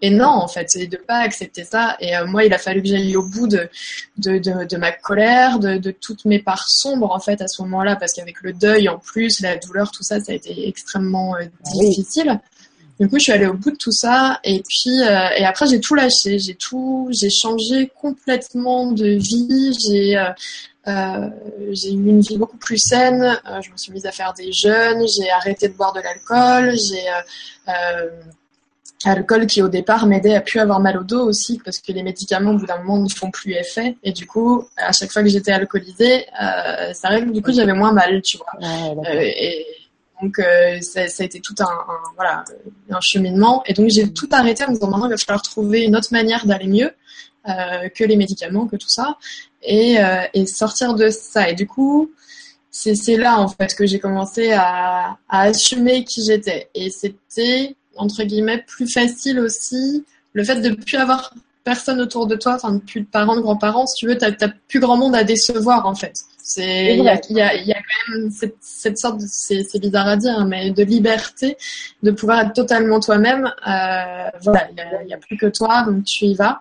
Et donc là, j'ai commencé à assumer notamment bah, tout, tout, mon côté, euh, euh mes flashs, euh, les choses, euh, voilà, les, les, guides, ces choses-là. J'ai commencé à en ah, parler autour de moi. en parler un petit peu justement à nous aussi. Ouais. de ce côté-là. Ouais. Bah, ce côté-là, du coup, mais c'est le côté plus de ouais, c'est le côté du regard, du coup. mais c'est ta vérité, ouais, c'est ça. Ouais, c'est ça. Bah, ça, ça a été. Ça? Bah, en fait, euh, tu vois, moi, bah, depuis petite, j'ai toujours eu des, des flashs, des choses comme ça. Je voyais des choses, et puis du coup, quand je disais, bah tiens, il va arriver ça, puis que ça arrive derrière, du coup, moi, on me disait, bah c'est c'est de ta faute en fait si cette chose-là elle est arrivée, c'est de ta faute parce que tu as dit que ça allait arriver. Donc ça, tu le vis super mal, tu vois. Bah, et euh... surtout quand tu as 7-8 ans. Et, euh... et du coup, on te dit que de toute façon, tu es folle, qu'il faut aller euh, te faire interner. Donc quand ce sont euh, ta famille, enfin c'est ta famille qui te dit ça, c'est un peu un peu dur. Donc tu, en fait, moi ça a été beaucoup ça, c'est que j'ai totalement bloqué tout ça. J'ai tout fermé en me disant bon bah il faut que je sois normale et, euh, et forcément ben ça marche pas. Et donc et donc c'est pas le bon chemin celui-là. Et donc euh, donc ton corps t'arrête au bout d'un moment. Et donc c'est depuis que j'ai renoué avec tout ça. Et du coup la, à la mort de mes parents euh, qui, qui, qui me disaient toujours qu'ils croyaient pas à toutes ces choses-là je leur ai dit bon bah maintenant oui dis-moi. Pardon c'était c'était avant ou tes enfants ou par la mort de tes parents c'était c'était non petits, enfants? ouais ils étaient petits mes enfants mais ils étaient déjà là. Et euh, ouais. Mais du coup, euh, euh, c'est vrai que j'ai renoué avec tout ça à ce moment-là. Euh, je leur ai demandé, bon bah maintenant que vous allez être de l'autre côté, moi je veux, je veux des coucous, je veux des signes, et puis et voilà. Et donc il y en a eu à foison. Et là je me suis dit bon bah ça y est, maintenant qu'ils sont, il a fallu qu'ils soient de l'autre côté pour comprendre que j'étais pas folle, que je disais pas n'importe quoi. c'est pas grave, mieux vaut tard que jamais. Et ah, du coup, c'est beau.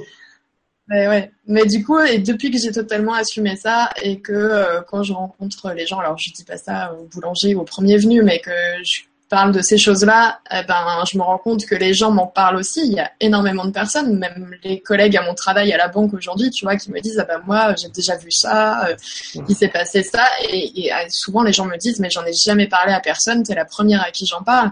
Et ça, c'est génial parce que tu dis, bah, en fait, il faut, voilà, montrer que t'es la perchée de service. Comme ça, les gens viennent vers toi, ils, ils osent dire les choses et là, ils voient qu'ils sont pas tout seuls, que finalement, ils sont pas fous, qu'ils sont pas bons à enfermer et que, Exactement. voilà, c'est. Après, tu vois, on me sort encore des choses. là, cette semaine, on m'a encore dit, mais tu sais, euh, ouais, dans, dans, certains pays, les gens comme toi, on les brûle, on les lapide. et toi, tu t'es dit, oui, moi je sais, ça va en France, tout va bien. dans un monde à toi, dans ton. c'est ça, moi ça va. moi ça va. non, mais vrai, ouais, ouais, je pense que c'est, même faut qu'on arrête de dire bravo, t'es courageuse et tout, parce que t'as raison, c'est être soi, quoi. C'est ça, c'est ça. Mais euh, en fait, c'est l'entourage qui te fait croire que c'est difficile, en fait. Mais en fait, si tout le monde, on est tous un peu un peu barrés, en fait. Euh, mais c'est juste qu'on assume pas. Mais au final, on est super nombreux comme ça. très, très nombreux, très nombreux. C'est là, il y a Benoît qui nous qui nous précise, ah. pardon, que la quantum, la quantum touch de Richard Gordon, c'est l'imposition des mains au niveau de la douleur à travers desquelles euh, lesquelles, je pense, de l'énergie circule, pardon, et peut jusqu'à mettre en place des, remettre en place des vertèbres toutes seules. C'est proche de la reconnexion d'Eric Pearl. Bah oui. La reconnexion d'Eric Pearl, c'est puissant aussi ce truc-là. Hein. Tu connais ça? Mhm. Non, je connais pas. Faudrait que je fasse une vibra conférence avec Eric Pearl. Ce serait énorme. Ah ouais. Mais bon, il parle anglais le monsieur encore. Et en fait, en fait, c'est un Américain qui était chiropracteur et euh, qui a, qui s'est aperçu en fait qu'en mettant des intentions, euh, ben, ça soignait presque mieux que. Et puis mm. du coup, il a développé ce qu'il appelle la reconnexion. Mais bon, c'est tout un tas de trucs à expliquer. J'ai une amie qui pourrait venir nous en parler, mais ouais. qu'elle soit ok. En tout cas, euh, en tout cas, c'est bah, merci beaucoup parce que l'imposition des mains. Euh, je ne sais pas si c'est Benoît, euh, c'est auquel je pense, mais si c'est toi, eh bien, c'est quelqu'un qui est venu aux E-Days et, euh, et, en tout cas qui a, qui a fait un tour euh, de en Asie pour euh, pour aller. il est de formation ostéopathe et en fait, il, il a été voir tout, tout plein de, de gens qui guérissent avec leurs mains et, euh, et jusqu'à ce qu'il rencontre euh, une, enfin, un, guérisseur. Alors, je ne peux plus du tout me souvenir du nom, mais c'est impressionnant. Euh. Et en fait, il faut que tu, tu, tu touches une bougie. Et en fait, avec cette bougie, lui, il t'envoie du feu à des endroits. Enfin, c'est voilà. Et là, tu, tu vois son, son reportage, parce que du coup, il, a, il en a fait un reportage très intéressant. Et tu te dis que, ouais, ok, on est loin du compte, en fait tu vois, au niveau de, enfin, la médecine est vraiment, mais loin du compte, quoi. C'est, euh, je pense que, je pense que toutes ces visions-là, et ce que tu décris aussi toi comme quand tu es toi, tu vois, c'est vraiment quelque chose qui va aller comprendre la raison pour laquelle il y a ce mal de dos. Mm. Alors que bon, la médecine va se réduire à l'extinction d'un symptôme. C'est ça, sans chercher la cause. Mm. Sans chercher la cause. Ah ouais. Je pense que la, la, la, grande avancée, ça va être de, de, comprendre les causes. Et... Après, il y a aussi, euh, tu vois, moi j'ai passé 13 euh, ans quand même à chercher la cause de ce mal de dos parce que moi, dès le départ, on m'a dit, bah, vous avez eu un accident de voiture. Et je leur disais, ben non, j'ai jamais eu d'accident de voiture. Et les médecins disaient, si, si, c'est obligé parce qu'on peut pas avoir trois hernies d'un coup comme ça à 16 ans, vous avez forcément eu un accident. Je leur disais, ben non, mais je m'en souviendrai quand même. Bah bah bah et, euh, et, tu vois, les, les, les, les médecins te martèlent ça, ben non. Et, euh, et, après, en fait, à chaque thérapeute, on te trouve une, une, une raison. On te dit, bah, c'est que tu as une entité sur le dos, c'est que euh, il y a eu ça dans ta famille, que deux générations avant, il y a eu ça, que dans ta vie passée, il y a eu ça. Que... Donc à chaque fois, tu dis, ah bah ça y est, j'ai trouvé. Et ben en fait ça va pas mieux parce que euh, tu vois. Donc en fait au fur et à mesure tu évacues un peu les vieilles casseroles. Tu te dis peut-être que c'était ça, mais peut-être que c'était un ensemble de tout. Tout à fait. Et, et, peut-être. Et donc moi je suis revenue dans, je sais pas, j'ai refait ma vie euh, dans tous les sens avec tous des psys, des thérapeutes, des dans. Franchement j'ai fait de toutes les couleurs, j'ai tout revu dix fois. Ça. Les et, hypothèses euh, elles viennent de l'extérieur, c'est pas toi. Ça. Ouais, c'est ça. Mais à chaque fois, il y a une résonance avec, tu te dis, ah bah oui, mais peut-être, effectivement. Et puis, euh, il y a le lien avec, euh, moi, mon père avait des hernies discales aussi, tu vois. Donc, on te dit, bah voilà. Après, on te dit, non, c'est pas du tout euh, héréditaire, donc c'est pas ça. mais tu vois, j'ai une, j'ai une sœur qui a des hernies aussi. Elle, c'est au niveau de, de la, du haut, ouais, des cervicales. Et donc, ça lui bloque les bras, elle. Et, et elle, elle, elle fait de, de de l'écriture, de l'écriture automatique notamment, tu vois, et comme par hasard, ça, la- ça la bloque pour ça, tu Bah, vois. bien sûr. Et, euh, et on a ce même, ce même parcours toutes les deux. Moi, ça me bloquait pour la danse qui me, qui me faisait m'évader, tu vois, me connecter à la source. Et, voilà. Et, et donc, tu peux, tu peux chercher toutes les raisons pour, tu peux passer ta vie à chercher les raisons pour oui, ça. en fait. Mm. Mais au final, donc c'est intéressant, Oui. mais euh, mais ça te fait pas forcément aller mieux parce que du coup tu trouves une cause, tu te dis ah bah oui bah c'est ça, donc c'est la faute de mon grand-père ou c'est Ouais, la faute de ceci ou c'est la faute tu vois, et ça te déresponsabilise quelque part. Et, et tu restes dans ce truc où tu assumes pas que ben t'aurais pu, enfin voilà même si euh, même si la raison elle est vraiment là, ben peut-être que la personne qui est à côté de toi elle a eu la même chose avec les mêmes raisons, mais elle elle n'a pas ce, ce problème-là. Pourquoi, Exactement. tu vois? Et donc, il y a, ouais, on cherche toujours à se déresponsabiliser en ayant l'impression de creuser quand même sur nous. C'est très, tu vois. Mais oui, c'est très, c'est très Mm. compliqué à, à choper en fait. hein. Ouais. Mais c'est vrai que n'empêche que c'est les gens qui sont touchés par ça et qui vivent un, un grand changement euh, justement euh, un- intérieur euh, qui, qui permet euh, d'en sortir, bah, qui vont être nos meilleurs guides pour euh, pour Ouais. accéder à cette nouvelle conscience de ce qu'est la santé en fait. Parce que moi, je pense qu'il y a, il y a une grande avancée à, à vivre aussi à ce niveau-là. Oui, complètement. Mais, mais t'en parles super bien parce que je pense que c'est, alors il y a plein de fausses croyances, nous dit Jacqueline. Être soi, tout simplement, vous avez envie de dire non, eh bien c'est non. Tiens. Ouais. Oser, nous avons tous le libre arbitre. Oser. Voilà. Il s'agit d'oser. Mais oui, tout à fait, Jacqueline. Merci, c'est vrai. C'est Oui. complètement ça. Totalement. Mm. Brigitte. Brigitte, oui, on veut être parfaite pour la société, pour la famille. Ça, c'est impressionnant comment les, les langues se délient aussi. Enfin, je trouve quand euh, on se met à parler de ça, on, est, on tombe souvent tous d'accord. C'est on veut être parfait pour la société, pour la famille. On se met des carapaces pour se faire accepter. On devient victime. Le jour où on comprend qu'on est unique et que personne ne peut décider et gérer pour nous, les miracles arrivent. Merci, merci. Et comme tu dis, les miracles, ils viennent de l'intérieur, en fait, à ce moment-là. Alors, merci Brigitte. Ah, l'image de ton image, Céline, est bloquée et puis tu sembles, enfin, on n'entend plus ce que tu dis.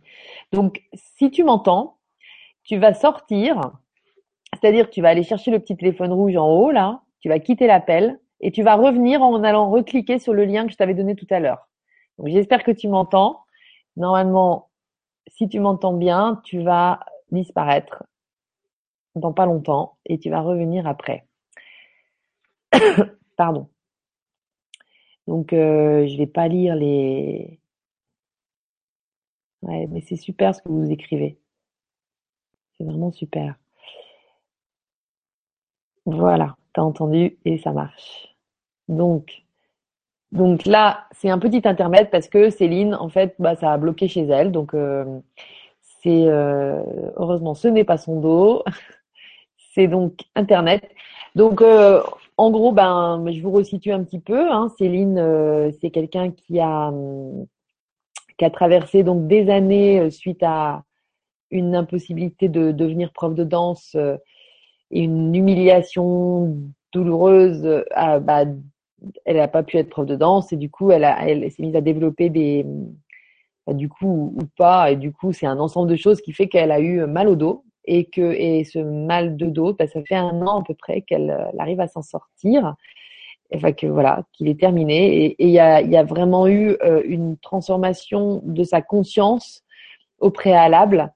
Et euh, une transformation de sa conscience, c'est-à-dire qu'elle a peut-être un peu lâché prise sur sur l'identification euh, à laquelle elle était liée, enfin sur comment elle se sentait, qui elle pensait être avant, et puis euh, et puis euh, qui. euh, alors je vais aller lui mettre un petit mot sur euh, sur Facebook parce que peut-être qu'elle a pas entendu et du coup euh, ça serait dommage que qu'elle sache pas qu'il faut cliquer parce que je lui ai pas dit.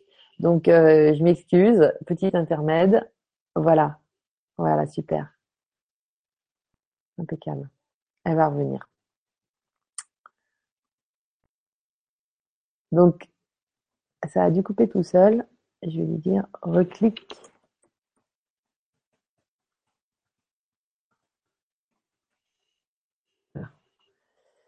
Reclique sur le même. Donc, euh... ah te voilà. ouais, désolée, ça a coupé. Je crois qu'il y a eu un. Pas de souci, ça va. On a, j'ai meublé. et puis on, va, on va reprendre. J'ai meublé en re-racontant un petit peu. Et je me suis dit, euh, tu nous as pas parlé beaucoup de Durga, justement. Mm-hmm. Tu peux nous raconter un peu ça? Euh, Ouais. Ben, qu'est-ce que tu veux savoir? Bah, Pourquoi tout d'un coup tu t'es appelé Durga? Euh, à la base, c'était quand j'ai, en fait, j'ai commencé la page quand justement j'étais hospitalisée là, mais enfin que j'étais alitée pendant mes deux mois. Euh, ah oui. Du coup, bon bah voilà, je me trouvais à m'occuper. Et, euh, et donc mes guides m'avaient euh, m'avaient dit donc que j'allais faire des vidéos sur euh, sur YouTube. Donc j'étais morte de rire, je les ai pas du tout cru et je me suis dit non non mais on va commencer déjà par des articles, on verra. Je me sentais pas du tout capable de faire des vidéos. Et, euh, et donc j'ai fait les articles et c'est vrai que je me, j'ai vu que je commençais à me, enfin que je me livrais beaucoup sur vraiment des histoires très personnelles et euh, je me sentais pas de de le faire sous mon vrai nom en fait. C'était encore, tu vois, j'étais encore dans ce mmh. truc de, c'était une partie de moi que j'avais envie d'assumer. Ouais. Mais je je savais pas puis euh, euh j'étais pas encore une pro de euh, de Facebook, d'internet, je savais pas du tout, tu vois, ce qui, les retours qu'il pouvait y avoir, j'avais un petit peu d'appréhension. Et euh, donc j'ai préféré prendre un pseudo. Et euh, et puis et puis petit à petit, voilà, il a fallu euh, commencer justement à dire que que c'était Céline aussi, tu vois, que voilà, parce qu'après ça devient ça devient un rôle, sinon tu vois, ça devient ta Durga et puis Céline à côté. Donc euh, et, c'est vrai que je voyais le retour des, des personnes. Il y a des personnes qui m'appellent Durga, tu vois, au quotidien, même des amis. Et pour eux, ah je suis, voilà, je suis celle qui est toute euh, dans, dans la sagesse, posée et tout. Puis ceux qui, euh, Céline, c'est celle, euh, voilà, c'est, c'est celle qui est un peu, un peu folle, un peu speed, pipelette. et donc, il y avait un peu les deux. Et, et en fait, je suis, je suis les deux, quoi. Ouais, ouais, ouais, tout à fait.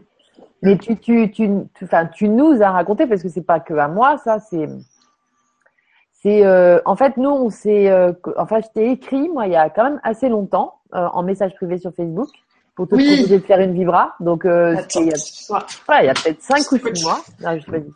oui c'était au mois de mars ouais. oui peut-être au mois de mars un truc comme ça et puis en fait tu m'as pas répondu mais tout simplement a priori parce que tu as pas euh, t'avais pas vu ce message là ah, c'était dans les messages cachés ouais sur sur Facebook ouais c'est ça c'est les messages cachés ça c'est bizarre ce truc là Ouais, tu sais ouais. Pardon. Bah, je, je, oui, oui, j'en ai aussi de temps en temps. Je tombe sur des messages, mais c'est bizarre. Donc, euh, déjà, tu m'as, tu m'as fait rire parce que tu m'as dit, ouais, bah tiens, mais c'est incroyable. En fait, tout d'un coup, j'ai reçu une réponse de ta part et c'était, euh, ouais, non, mais Lydie, super et tout. Ça me botte carrément de faire ça. Par contre, mm. enfin, je, excuse-moi, j'ai pas reçu ton truc euh, en heure et en temps et tout, euh, mais c'est mes guides qui m'avaient dit ou mes loulous, je sais plus ce que tu m'as dit, qui m'ont mm. dit d'aller faire un tour quoi. Tout d'un coup, tu dis tiens, faut que je creuse. Ouais. Ça, c'est génial. Et puis après, euh, il y a eu ce. Donc en fait, on a décidé de faire ça. On s'était dit, ben on fera ça plutôt après les idées et tout ça. Mais c'était. Mhm. Et moi, je savais pas du tout te donner une date euh, pour euh, te dire quand on ferait. Et en fait, bah. Je te laisse raconter. je te laisse raconter. Je, pense que tu vois où je veux en venir. Oui, tout à fait. ouais, ben en fait. Euh, ouais, ben, c'était c'était assez fort parce que le, le 9 juin, du coup, c'était le la, date anniversaire entre guillemets de, de du décès de, de, mon papa. Donc euh, ça fait cinq ans. Et, euh, et ce jour-là, donc je lui ai demandé plein plein de signes, et donc il m'en a donné plein. Et euh, et c'était une super journée. Et le soir, du coup, tu m'as proposé cette date pour faire la vibra ce soir. Et donc ce soir, c'est en fait, c'est aujourd'hui, le 23 juin, c'est le jour de son anniversaire, son anniversaire de sa naissance. Sa naissance. Ouais. ouais. Et du coup, c'était absolument parfait oui, tu m'avais répondu, c'est une super date et tout. Et, après, j'ai lu euh, ce que, ce que tu racontes sur ton blog mm. très joliment. Tu racontes tous les, toutes les belles choses qu'il t'a envoyées. C'est super. Quelle mm. journée? du 9. Ouais. Et voilà. donc ça, c'est vraiment aussi euh, bah, vivre la poésie. En fait, moi, je, je c'est incroyable parce que tu as une élégance et une beauté. Et, euh, et du coup, c'est euh, tu, tu danses en fait tu danses ta vie quoi d'une autre manière mais c'est très joli euh, et, quand tu l'exprimes euh, avec des mots euh, comme ça sur un blog c'est super très beau aussi donc bah je voulais te témoigner de ça parce que Ça m'est venu comme ça que je vois, je vois une, une jolie danseuse. Et voilà, on a l'impression que c'est toujours dans le monde physique, mais je pense qu'au niveau, euh, au niveau du non physique aussi, il y a des danseuses, tu vois. ouais. ouais. Mm. Donc écoute, euh, je regarde un petit peu s'il y a des questions. Donc euh, entièrement d'accord avec le commentaire de Brigitte, hein, donc qui me disait un jour on comprend qu'on est unique et le miracle arrive et, on est soi surtout. Donc une petite osons nous accepter, accepter nos différences, écoutons notre voix intérieure, notre intuition, nos guides. Merci à Céline, Lydie au grand changement. Super, merci Brigitte. Merci Brigitte. Et elle dit, j'ai une belle anecdote, Brigitte. Ma kiné au début m'appelait Locase, puis Robocop, et aujourd'hui je suis sa voiture de collection. Je ah. génial. Pas mal. Excusez-moi, toujours dans ma petite toux, moi. Écoute, en fait, je pense qu'on n'est pas dans un sujet euh, si facile, en fait. Et, et voilà je, il n'y a pas beaucoup de questions, tu vois, c'est quand même, euh, mm. je sens qu'on est aux prémices de quelque chose, ça c'est sûr. Mm. je, je, suis ravie qu'on ait parlé de ça, mais c'est pas en. Attends, ça coupe.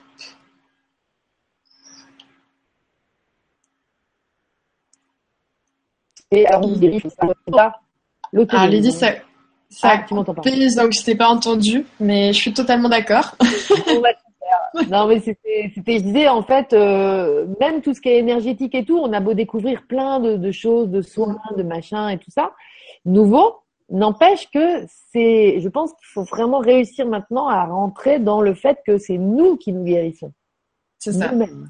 Et puis on est euh, maître du, du, changement. Euh, tu sais, on voit toujours ces phrases sur euh, sur sur Facebook, les citations de on attend que le changement vienne de l'extérieur, mais en fait, voilà, tu sais, ma vie attendait que moi je change. C'est exactement ça en fait. C'est à partir du moment où tu, toi tu prends conscience des choses et de ton pouvoir en fait, ton pouvoir sur la vie, sur le monde.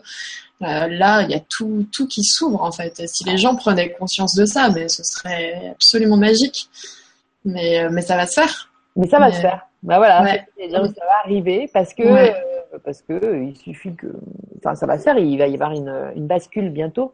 Mais justement euh, concernant concernant cette conscience, tu vois, c'est la, grandir en conscience, c'est aussi se rendre compte de ça. Et mais bon, mm. Marcel Coué, euh, c'était un pharmacien des années 50, la méthode mm Coué. Ouais. tous les jours, à tout point de vue, je vais de mieux en mieux. c'est aussi un joli mantra un peu plus mm. moderne que les trucs en sanskrit que j'ai du mal à retenir. Bien marqué. Et je trouve que c'est hyper important, voilà, de, je me souviens que c'est ce que je faisais répéter à mes filles quand elles étaient petites et c'est resté, quoi. Parce que c'est des mm. trucs euh, qui, qui sont euh, simples et puis accessibles et dans, voilà. Et donc, c'est ça. Mm. Moi, tu, tu vois, je vois mes, mes, enfants quand ils sont malades, quand ils commencent à être euh, à être pas bien, tu vois, c'est euh, ils commencent à dire ah maman, je tousse, je suis pas bien, euh, j'ai de la fièvre, tu vois. tu, et bon, des fois ils sont pas bien pour de vrai, mais je sais que euh, moi, avant de leur filer un doliprane, euh, il se passe du temps, tu vois. C'est euh, d'abord, bah, tu vas mettre tes mains sur ta gorge, tu vas, tu demandes à tes guides, voilà, de t'aider, de te donner l'énergie, et puis tu visualises que tu es en super forme, que tu joues dans le jardin, et souvent, bah, le lendemain, il n'y a plus rien, et ils sont à chaque fois, ils me font, ah, t'as vu, ça marche, je me suis guérie tout seul, bah ouais, c'est ça. parce que tu t'es pas tombé dans le truc, oh mon pauvre chéri, attends, allonge-toi, euh, je, tu vois, je vais te filer un, un médicament, un truc, et donc c'est vraiment, voilà, je file un, médicament, c'est vraiment en dernier recours. Si, euh, ils ont d'abord de l'eau avec du sucre, tu vois, aussi, tu vois, l'effet placebo qui marche très bien pour faire tomber la fièvre. Complètement, ça. complètement. L'effet placebo, c'est super. Moi, mm. j'ai complètement adoré aussi entendre parler de ça la première fois. Mais oui, mm. mais t'as raison, mais voilà, c'est, mais c'est vrai qu'il y a tout un processus inverse aussi, c'est l'enfant euh, comprend que euh, le parent a peur et parce qu'il est enfermé par euh, cette espèce de dépendance à l'extérieur sur sa mm. santé soi-disant. Et du coup il comprend que c'est euh, quelque chose aussi qui va faire qu'on va prendre soin de lui. Donc il y a tout un tout un jeu aussi et mm. et donc pour aller chercher des câlins ou des caresses ça peut être aussi l'occasion. Ce n'est pas Marcel mais ah oui! Oui pourquoi j'ai dit Marcel Coué? Émile Coué Excusez-moi. c'est Jacqueline. Merci Jacqueline de me reprendre. Tu as raison. C'est Émile Coué. En plus, mon grand-père s'appelait Émile. Alors, euh, j'ai souvent fait des associations. Voilà. Et donc, effectivement, Émile Coué, donc lui, c'est l'autosuggestion. Mm. Et l'effet placebo, tu as raison de donner un peu d'eau avec un peu de sucre. Moi, j'avais un oncle qui nous, qui nous mettait de la poudre de perlimpinpin, mais j'adorais ça. Et je me serais bien fait un petit bobo, rien que pour en avoir un peu sur la, ça devait être de la farine, je pense. Je lui ai jamais demandé tellement c'est rigolo.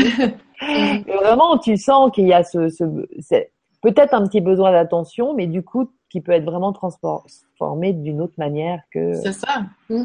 Ah mais c'est ça, c'est totalement le besoin d'attention, c'est totalement juste ce que tu dis. Quand euh, justement, quand on se met à être pas bien et tout, c'est euh, tu tombes dans ce truc de bah on va prendre soin de moi, tu vois, on va. Euh, euh, moi, je sais que euh, j'avais ça avec mon père, toi, qui avait tout, tous les ans, il avait un nouveau truc, un, un, nouveau, un nouveau truc de travers et il fallait qu'il soit hospitalisé. Et il adorait, euh, voilà, parce qu'on s'occupait de lui là-bas, ce genre ah de choses, tu vois. C'était totalement dans ce rôle de, de victime, mais qu'il adorait, il adorait ça. Bah et, et je comprends. Enfin, bah, oui, normal. Oui, tu te fais chouchouter, tu fais... En fait, c'est encore recevoir de l'amour. L'attention, euh, chercher l'attention, c'est chercher de l'amour de l'extérieur, en fait. Hein. C'est ça, de l'extérieur, au lieu de te, le donner toi-même. C'est mm. ça. Mm. Alors Christine, elle dit bonjour Céline et Lydie, merci. Je suis dans une dans la démarche de Céline pour aider une amie qui qui me fait moi-même progresser en conscience. Tout est lié, mais avant tout la prise de conscience de soi.